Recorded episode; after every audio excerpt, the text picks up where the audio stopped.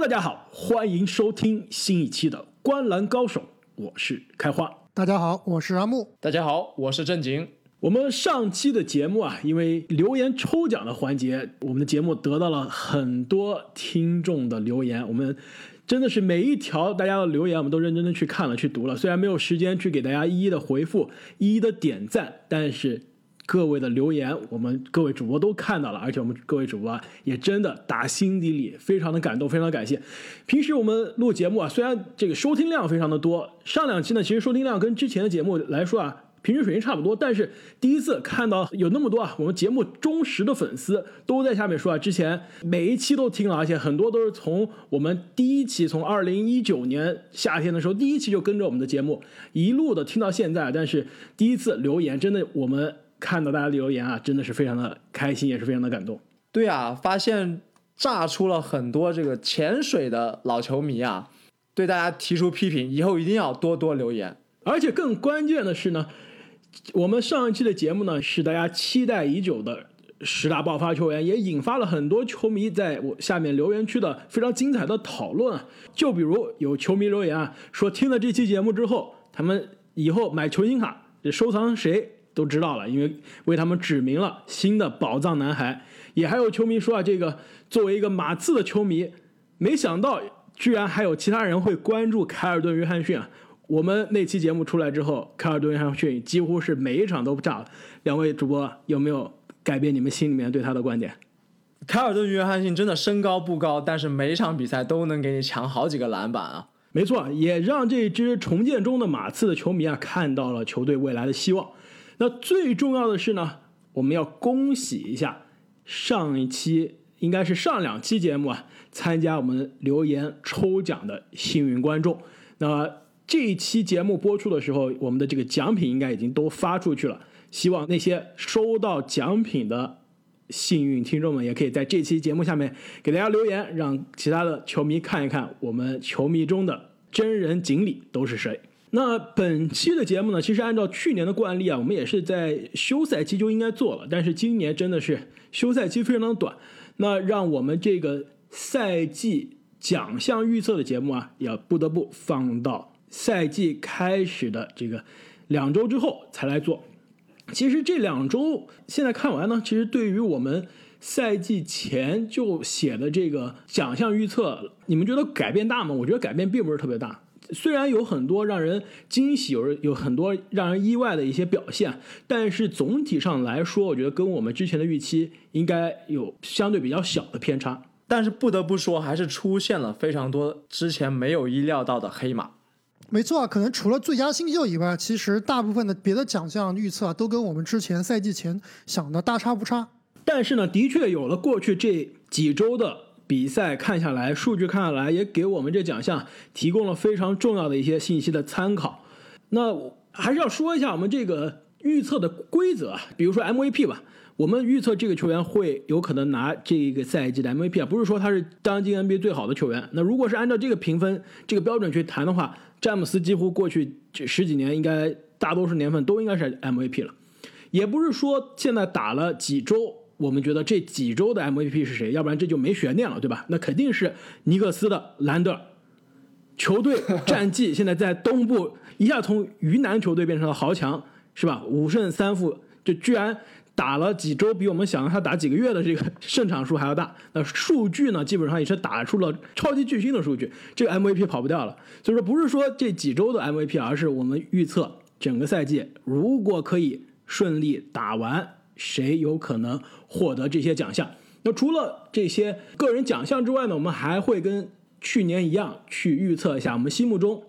谁可能会获得常规赛的各项技术统计的冠军。最后呢，三位主播也会给出心里常规赛东西部冠军以及最终 NBA 总冠军的人选。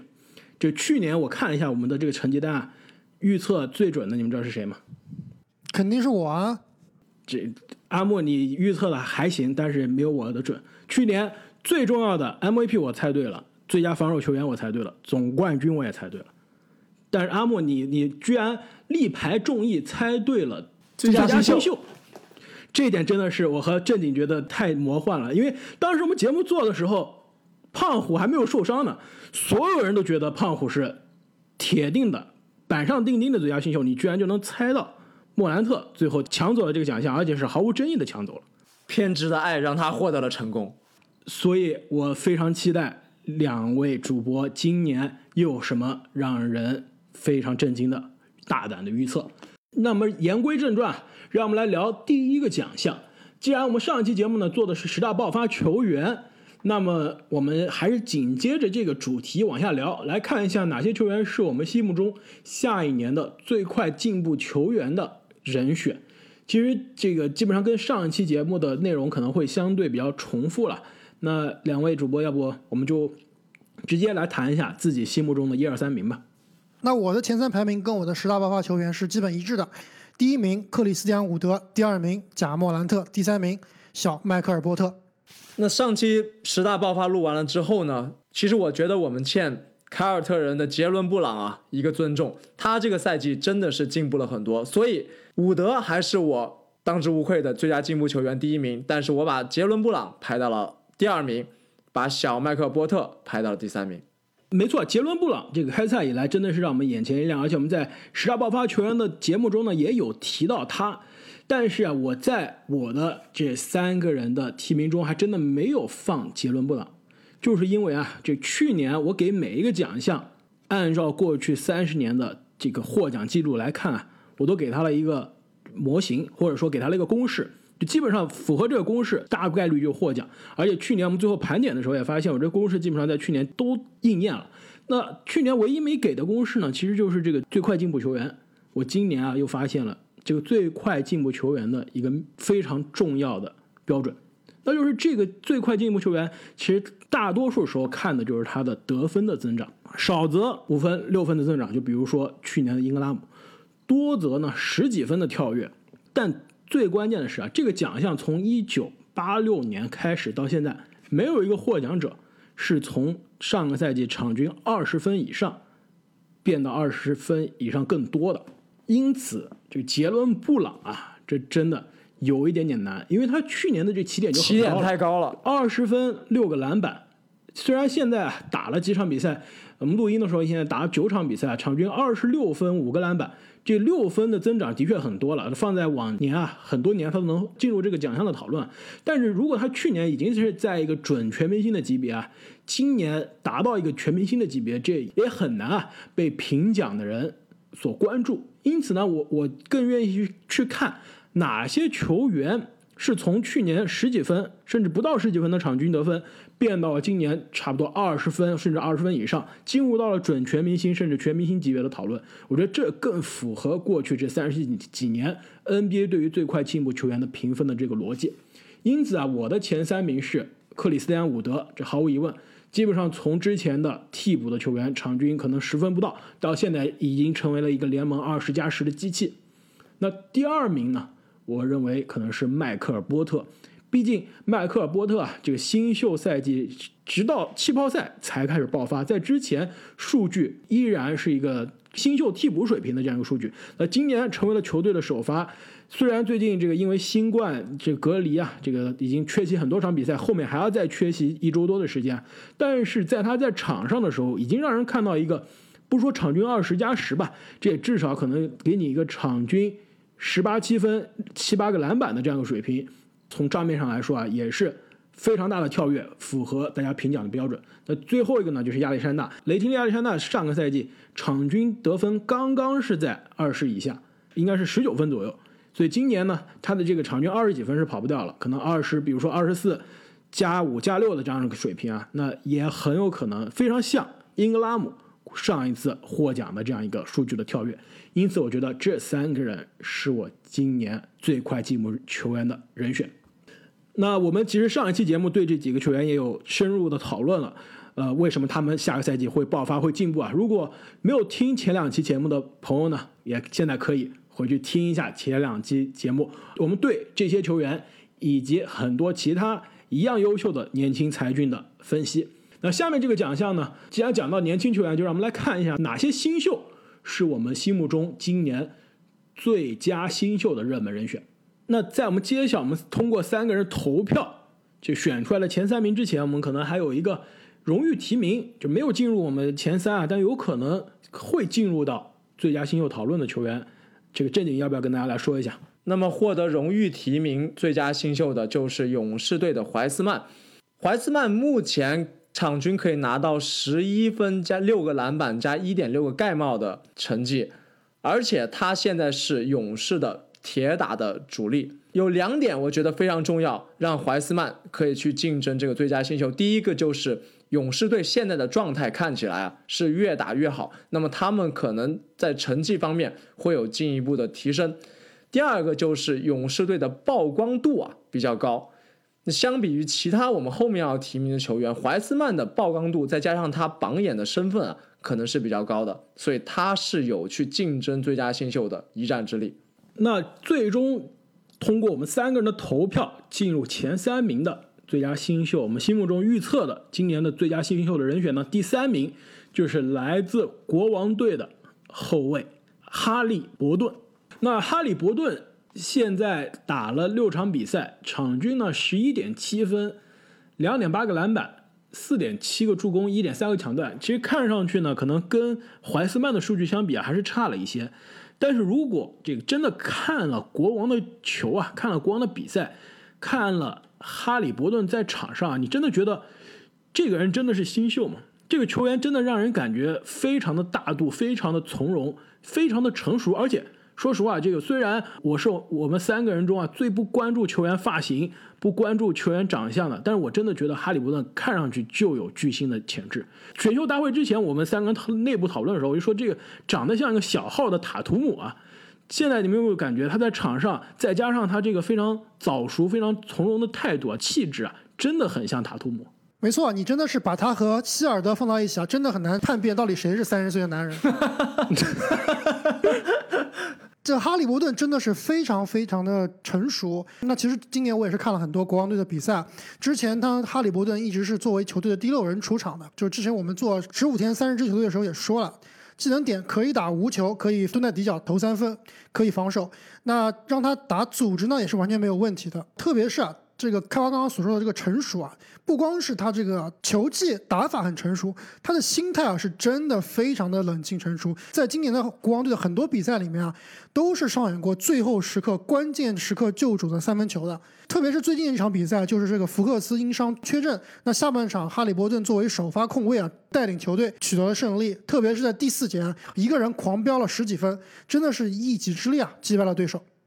更重要的是啊，如果我们再往前看，因为我们现在知道国王内部球队现在是出了不一定是内讧吧，但是的确球队的现在氛围不是特别的好。福克斯、戴格利两个球队年轻的核心呢，都跟球队传出啊，想要球队交易自己，而且据说这两个人之间的关系也并不是特别的好。所以如果国王主力阵容发生任何的变化，哈利伯顿未来的机会啊只会更多。因此啊，其实虽然现在我们把他排到第三啊，最终他真的从第三在赛季末成为黑马拿下最佳新秀啊，我也一点都不意外。排名第二的，我们心目中今年最佳新秀的竞争者，那就是来自奥兰多魔术队的后卫科尔安东尼。阿莫，你上一期节目说了你。最新的今年新秀中的一号宝藏男孩，是不是就是他？没错，这个科尔安东尼，其实我也是做了个弊啊，也就是刚刚前两天，啊魔术队的首发控卫富尔茨，由于十字韧带撕裂啊，这个赛季报销了。但是富儿子的缺阵啊，真的是给了安东尼无限的机会。其实之前我就说了，他是一个可塑之才。从季前赛打到现在呢，我觉得这个球员他是有实力啊，是可以直接打 NBA 的主力的。而且之前我也说了，希望他呢是可以首发。甚至是他可以跟富儿子啊同时首发，那现在球队没有办法呢，直接把他顶上了这个首发的位置。虽然你看他现在打球还是有这个新秀的一些通病，比如说命中率比较低啊，失误比较多。但是呢，你看其实今年这个魔术的战绩啊，好像是被我们有所低估啊。其实魔术每年都这样啊，刚开赛的时候都打得很好的。特别是我们这个虽然是做十大爆发球员没有提到，但是他们的戈登啊，其实今年感觉进步也是不小。所以。还是能看到这支球队啊是有冲击季后赛的希望的。那其实安东尼现在的这个状态啊，非常非常像去年的最佳新秀莫兰特的一个状态。就是说他在这个空位这个位置啊，是基本上没有竞争对手的。其实还是有竞争对手的，就是字母哥那一年的最佳新秀的获得者，当时七六人的宝藏男孩麦卡威。其实他现在是受伤了，这场比赛我们现在录音的时候，这场比赛他没办法打。那安东尼他必须基本上是打全职的控球后卫了，但等他回来，我觉得他跟安东尼可能会抢一段时间首发的机会。这点我倒并不是非常同意啊。其实麦卡威，首先我觉得他的能力跟安东尼比还是弱了一些。另外这几年我们看麦卡威，其实他的主要的这个位置啊，其实并不是打组织后卫啊，他其实打二号位甚至是三号位都比较多。我觉得安东尼他的上场时间以及他的使用率啊，还是绝对有保证的。这一点我不否认啊，但是呢，其实对于任何一个控球后卫的新秀啊，一下子这么大的机会放到自己的面前，其实他的这个投篮命中率啊，包括失误啊，都一上来啊，可能会受到比较大的压力。其实对于克安东尼来说啊，这也是一个非常好的一个机会，基本上就是把自己一个不会游泳的自己就扔到游泳池里了，就让他应该扔到大海里了。呃，对，没错，让他不得不立刻学会在这样一个竞争非常激烈的联盟中啊如何生存。哎，这一点我很同意啊，因为他相当于是被迫无奈顶上了这个主力的位置。我们知道很多球员他非常善于在替补阵容里面去砍分，但是推到主力阵容之后，他的表现或许会受到影响。那么是骡子是马，科尔安东尼马上就会受到这个大海的考验了。我们心目中最佳新秀的前三名，刚刚两个都是后卫啊。现在看了一下第一名，我们心目中觉得预测今年最有可能获得最佳新秀的人，也是一个后卫，那就是我们选秀大会那期节目啊，公认的本届新秀中天花板最高，可能篮球智商也是最高的球员，那就是来自黄蜂队的后卫拉梅罗球球帝。现在看起来，球帝真的有一点像球哥的全面升级版啊！至少这个投射感觉是比他哥哥靠谱，传球比他哥哥更有灵性，而且身材高大，在防守方面虽然现在还达不到哥哥的高度啊，但是也是一点不吃亏的。而且和科尔安东尼不一样啊，就科尔东尼现在是基本上因为球队的伤病原因被推上了首发的这样一个位置。拉梅罗到现在啊，其实球队还是没有下定决心让他首发，一直是让打一个替补的位置。而且我们知道，这个黄蜂其实有罗齐尔、有格拉汉姆两个年轻的后卫。现在黄蜂的教练啊，据说希望在场上同时摆出三个后卫的这个阵容，也是希望啊变相的给球弟更多的上场的机会。但现在在虽然是打替补啊，在有限的上场时间内呢，球弟的数据可以说放在。今年的所有新秀中啊，都是屈指可数的，场均将近十二分，同时呢有五个篮板、五个助攻和一点六个抢断。更关键的是啊，其实他的投篮、他的三分球没有我们想象中的那么差，百分之三十四的三分球命中率，放在 NBA 可能没到及格的水平啊。但是对于一个这个大家担心投篮不太准的一个控球后卫的新秀来说啊，其实一上来这个起点还是相当可以的。其实球弟到现在来看的发挥啊，真的是我感觉是有点超乎我的预期了，比我想象中打球要成熟很多。那其实对于球队现在他这个后场比较拥挤的状态，我是非常希望啊乔老板能够早点让球帝啊进入首发，无论是把罗齐尔还是把格拉汉姆换下来，我觉得都是迟早的事情。而且更关键的是，我们现在录音的时候，其实 NBA 正在上演球球大战，就是球帝大战球哥的比赛，双色球。你们知道吗？现在录音的时候啊，这刚好到半场，你们看一下球哥和球弟的数据，这球弟已经把他哥完爆了。球弟现在七分七板四助攻啊，这个球哥五分零板两助攻，谁是哥谁是弟，现在已经分不清了。因此啊，放在拉梅罗球未来的这个前途啊，真的是非常的光明。聊完了最快进步球员以及最佳新秀这两个奖项呢，让我们来看一下我们心目中。谁会获得新赛季的最佳第六人？那通过我们三个人的投票呢，得到荣誉提名排到第四名的呢，其实是去年的最佳第六人最终的获奖者，来自当时是在快船队的哈雷尔。其实我们在上一次做这个节目的时候啊，当时我给出了每一个奖项的这个模型。我们当时说，这个最佳第六人，回看过去将近二十年啊，每一个。获奖者基本上都是双能卫，都是一个作为后卫从板凳上来，能打一号位，能打二号位，能给球队带来得分以及组织能力的人。基本上，比如说我们熟悉的路威多次获得，克劳福德多次获得，哈登也曾经在雷霆获得这个奖项，包括小牛的特里，以前马刺的吉诺比利，太阳的巴尔博萨，包括前不久的这个火箭的戈登啊，都是这种风格。哈雷尔能作为一个内线获得这个奖项，真的是一个非常难得的壮举。我们。也很期待他换了球队，来到这支深度更深的湖人，今年有没有可能再次冲击这个奖项？因为至少他现在这个替补的这个第六人的位置是拿到了。去年另外一个是符合双轮位标准，但是被哈雷尔抢掉这个奖项的球员施罗德，今年是跟哈雷尔在同一个球队啊。但是这个施罗德如果是继续打首发打下去的话，这个奖项基本上就跟他第六人的奖项跟他就没有关系了。那通过我们的评分。下赛季最佳第六人的前三名的第三名就是来自犹他爵士队的乔丹·克拉克森。克拉克森在犹他这支不声不响的球队啊，也是不声不响的拿着自己的好数据。翻开他这个赛季的数据一看啊，也是神不知鬼不觉的就拿了十几分，效率非常高。没错啊，到我们的录音的时间，一共打了八场比赛，场均十五点五分。上场时间只有二十二分钟，但是接近百分之五十的投篮命中率啊，也是给这支这个缺少一些火力点的犹他爵士啊带来了非常不错的一个板凳上的火力补充。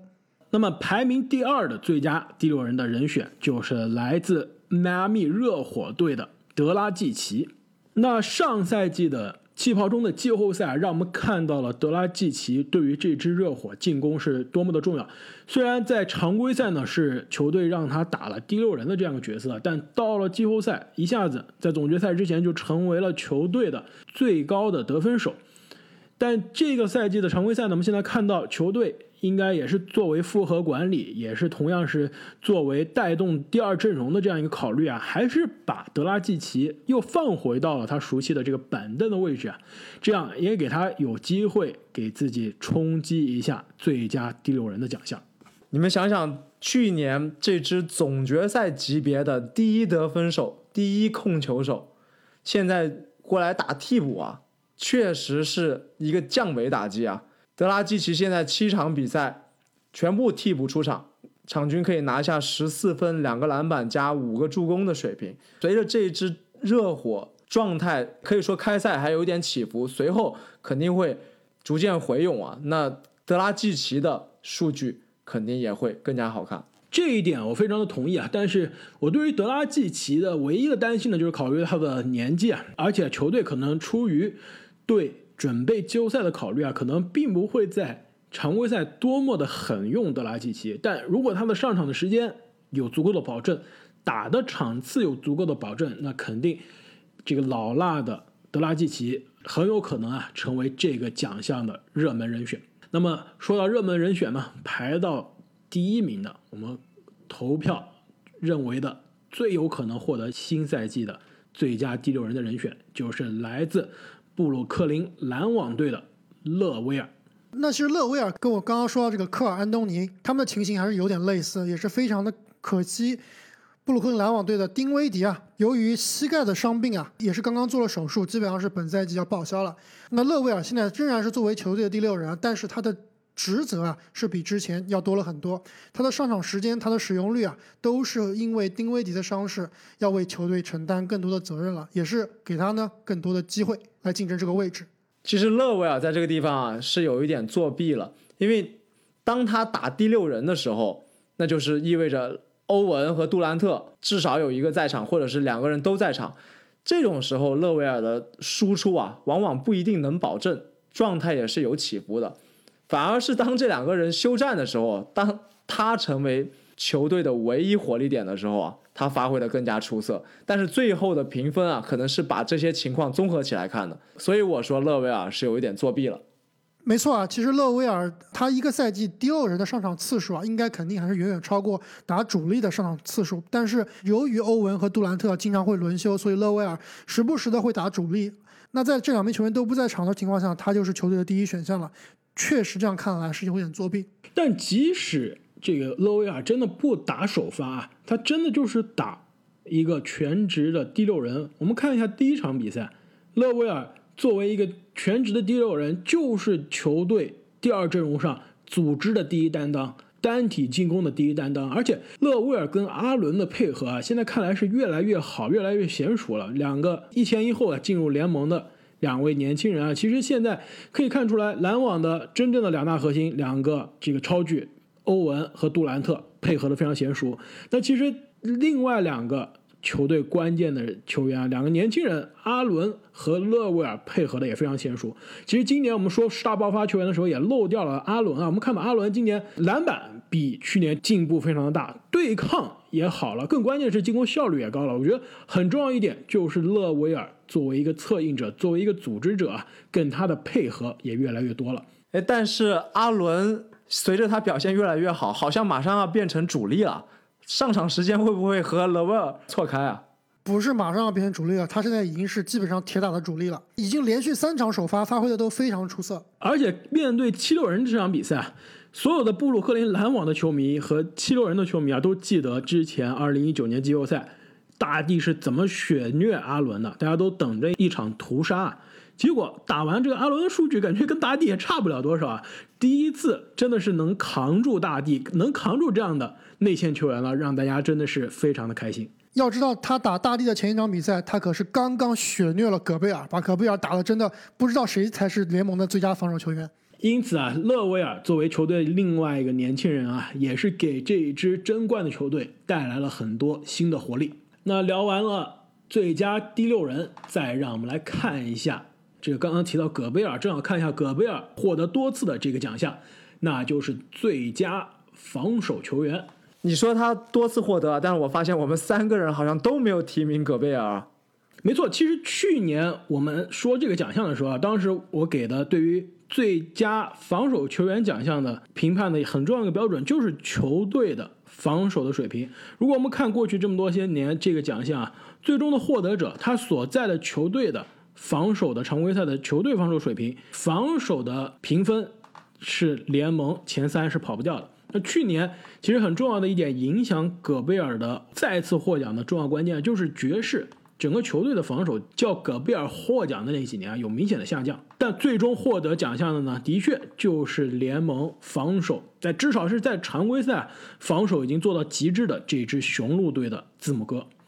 那今年呢，我觉得。还是会逃不出这个团队防守成功决定个人防守奖项的这个规律，因此啊，我觉得我们三个人的最终的这个选择呢，思路应该还都是比较一致的，最终都是去看哪几个球队会是今年常规赛联盟防守最好的球队，在中间挑最重要的防守的球员。那让我们看一下哪个球员获得了我们的提名，最终没有进入前三。那就是来自迈阿密热火的班姆阿德巴约。其实，如果去年季后赛有最佳防守球员，或者说简单的讲最佳季后赛最佳防守阵容啊，阿德巴约是毫无疑问会进入这个榜单。那今年的常规赛呢，热火其实虽然打到现在，球队的防守效率呢现在并不是非常理想，只排到了联盟的第十一名，但也很大的程度上跟这吉米巴特勒的。缺阵有关，因此啊，如果热火能恢复到去年季后赛的这个防守的水平啊，阿德巴约作为球队内线甚至包括锋线的防守大闸，对于这个奖项也是可以发起冲击。但是我感觉今年热火队的状态啊，确实开赛还有一点不稳定，尤其是阿德巴约他签下了大合同之后啊，感觉他非常努力的。想要证明一些东西，也想要承担更多的责任，但反而啊可能没有上个赛季那种 underdog 的那种感觉，打出特别亮眼的发挥了。那通过我们的投票排到第三的最佳防守球员的人选，就是去年的该奖项的得主，来自密尔沃基雄鹿队的字母哥扬尼斯安特托贡博。其实雄鹿啊，现在的这个球队打到现在，这赛季的防守的效率呢，也并没有比我们刚刚聊到的这个热火好多少。他现在呢，防守的效率是呃，其实还比热火糟糕啊，是排到第十二名。但的确现在这个样本量啊比较小，只打了八场比赛，而且这八场比赛还可能跟这个单一的对手打多次啊，所以其实这样本是比较有偏误的。但是去年常规赛，雄鹿是让我们看到了联盟最顶级的防守。如果这赛季打到最后，雄鹿的防守能保持去年的那个水平啊，字母哥，你们觉得有没有可能再次蝉联这个奖项？如果能像你所说啊，回到去年的水平，那毫无疑问啊，字母哥肯定蝉联这个奖项了。但是确实，这个赛季令我比较惊讶的是，他们外线来了一个更好的防守者朱霍勒迪之后啊，整支队的防守效率反而下降了。我感觉这可能跟整支球队的防守策略改变，他们还在适应啊，是有关系的。那如果字母哥今年无法蝉联这个奖项啊，更有可能的一个原因就是球队。并不是今年这个联盟最好的防守的球队，甚至都有可能不是东部最好的防守球队了。现在赛季打了九场比赛，看来啊，全联盟已经出现了一支最强的，让人意想不到，或者说是让人想到了，但是没猜到这么快就进入状态的一支球队，那就是费城七六人队。打到现在，防守的效率联盟的遥遥领先第一名，而且在球场上呢，现在的战绩啊也是。东部状态最好的球队，因此啊，这一支球队中最全能的一个防守者本西蒙斯，是我们心目中啊这赛季第二有可能获得最佳防守球员的人选。其实去年西蒙斯已经是进入了联盟的最佳防守阵容，并且呢是抢断榜的领跑者。今年啊这一支球队这个整体的球队的防守的效率变高了，也给西蒙斯获得这个奖项。带来了更多的可能性，但是呢，还是要看一下过去的历史。这个奖项最佳防守球员基本上是被内线球员统治的。过去这三十几年，非大前锋、非中锋、非内线球员获得这个奖项几乎是屈指可数。就比如说卡哇伊，再往前可能就要推到这阿莱斯特，再往前就已经到九十年代了。比如说佩顿，再往前就是到帮主的八八年获奖了。那基本上这个奖项三十多年，百分之八九十、百分之九十基本上就是内线球员，所以本西蒙斯啊，作为一个很难定义内外线的球员啊，他获得这个奖项也会是一道新的风景。哎，正是因为本西蒙斯啊，现在很难定位他的位置，而且更有可能的是啊，他打的是一个三号位甚至是四号位的位置啊，